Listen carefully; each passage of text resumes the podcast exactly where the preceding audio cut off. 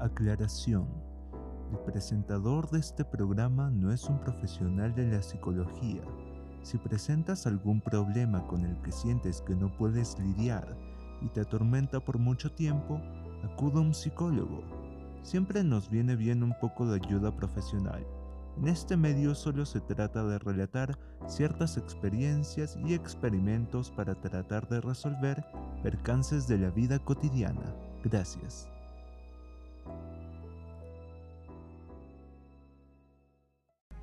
Diego, mi nombre es Rentapia y esto es Mi Animal Racional. Muchas veces con el objetivo de ofrecer un mejor producto, me obsesiono con cosas minúsculas que en el caso de no ser consideradas no van a marcar una gran diferencia y que muy por el contrario retrasan mi flujo de trabajo y me quitan tiempo que podría emplear para otras actividades o para dedicarle más tiempo a este podcast. Por ello, en este episodio trataré de explicar cuál fue mi proceso de grabación en un par de episodios, creo que llegó a durar dos o tres, y que siento que me retrasaron o me tomaron demasiado tiempo. Les advierto que este episodio va a contener muchas palabras técnicas, muchos términos técnicos. Espero no marearlos ni aburrirlos. Pero al final van a comprender para qué es todo esto. Pues bien, Empezamos por la cámara que estoy usando en este momento, ya que todo esto está relacionado con el formato de video.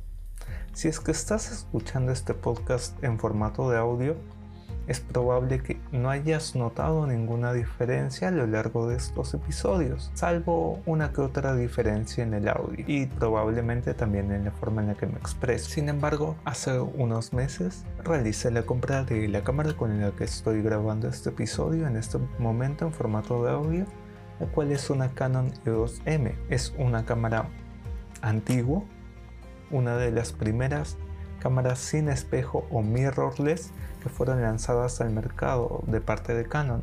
Y la resolución máxima que alcanza es 1080p, o sea 1080 píxeles por 1900 píxeles, 1920 disculpen, con una profundidad de color de 8 bits. ¿Y qué es la profundidad de color?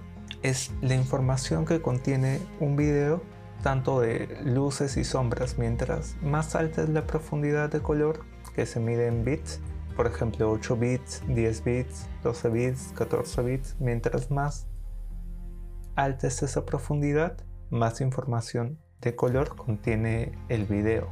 Entonces, esta cámara graba originalmente en un formato de grabación de 8 bits con un máximo de 1080, una resolución máxima, disculpen, de 1080p y con una compresión aplicada en formato H.264 que es una compresión? Es una forma en la que, valga la redundancia, se comprime el tamaño de un archivo sin perder demasiado la calidad y viéndose bien. Si bien es cierto este formato de salida ya es suficiente para muchos proyectos, yo me compré esta cámara principalmente porque tenía la capacidad de instalarle Magic Lantern. ¿Qué es Magic Lantern? Magic Lantern es algo así como un hack a la cámara que desbloquea otras propiedades o características que usualmente no se ven en, en estas cámaras de este rango de precios como por ejemplo la grabación en formato RAW ya sea 10 bits, 12 bits o 14 bits ¿y qué es el formato RAW?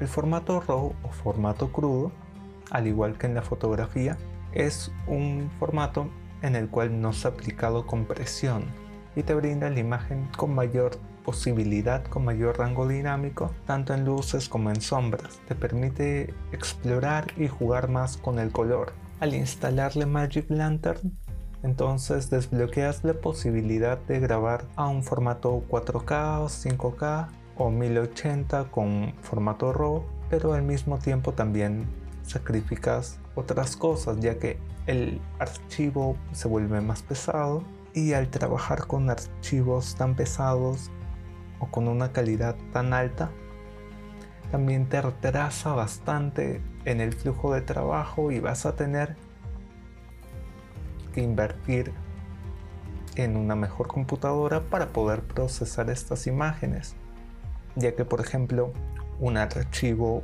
normal nativo de una cámara sin el Magic Lantern puede llegar a pesar por 10 minutos de video 1 giga o 2 gigas mientras que con el Magic Lantern activado un archivo en formato RAW puede llegar a pesar como 60 gigas que es demasiado ¿no?